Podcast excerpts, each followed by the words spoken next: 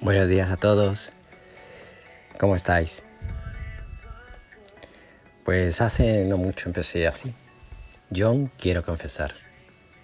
Y así empecé y así terminé, así de rápido. Hacía algún tiempo, John, que es mi confesor, un párroco, vino como casi todos los días a mi casa y le pedí confesar. Entró por la cocina, como no podía ser de otra manera, y ya sentado junto a la chimenea gritó, ¿hay alguien? Tiene 86 años, es un cura de pueblo, y no es que se le permita todo, es que sencillamente lo que quiere lo toma, con la seguridad que le dan pues muchos años de luchar por todos. El caso es que me dije, con muchas dudas, Dios me pide algo, me voy a confesar. Así que empecé, John quiero confesar, verás, me he masturbado y no me dejó terminar. Levantó la cabeza como si despertara de una oración profunda y dijo, mira Mike, ni Dios ni yo estamos para perder el tiempo. Cuando peques y peques de verdad, lo buscas y se lo cuentas. Ahora ponme un café que estoy helado. Y así comenzamos a hablar de las elecciones, de mi vecina que es un ogro con un corazón de oro, que si este Papa Nuevo aún no ha venido por aquí. Y es que estos días Jesús sigue, hoy y ahora, advirtiéndonos ya el caminar en la fe se hace difícil, complicado, incomprensible y a veces incluso hasta tedioso. Para que vengamos a poner más cargas en un afán de darnos de maestros de obra y con el objetivo de construir una pirámide de fe en la que el mundo, en la que, los que nos ven, nos rodean, se recreen y se admiren.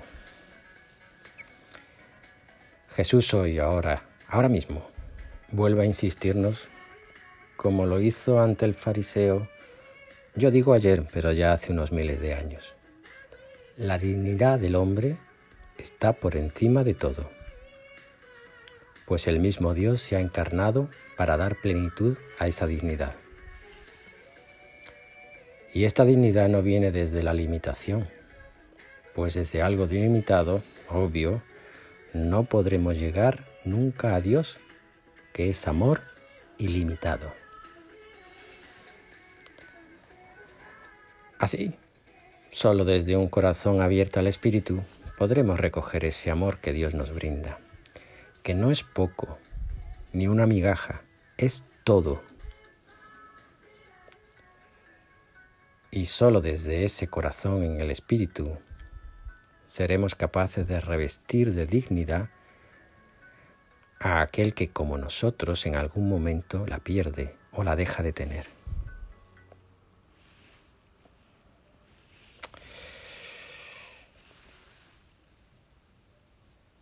No somos maestros de obra en la pirámide de la fe de nadie.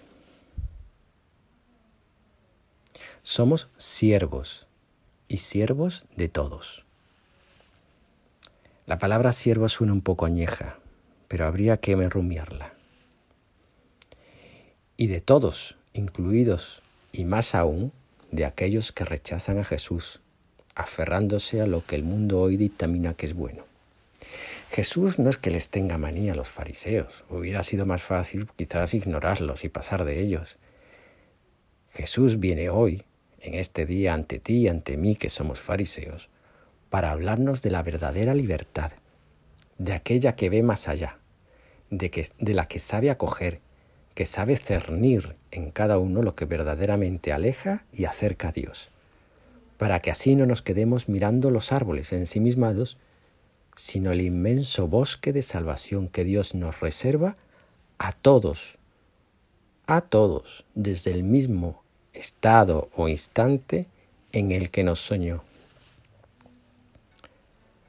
Imitar a Cristo no es señalar con el dedo las actitudes o modos del otro, es abrir en el otro la dimensión del Espíritu que desea habitar en cada uno para devolverle la dignidad que el mundo le ha ido pues desgarrando.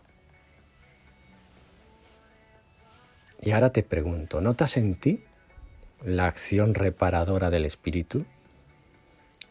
¿Reconoces en ti la dignidad devuelta por Jesús a un alma y un cuerpo que son verdaderos hamles de Espíritu y de Cristo?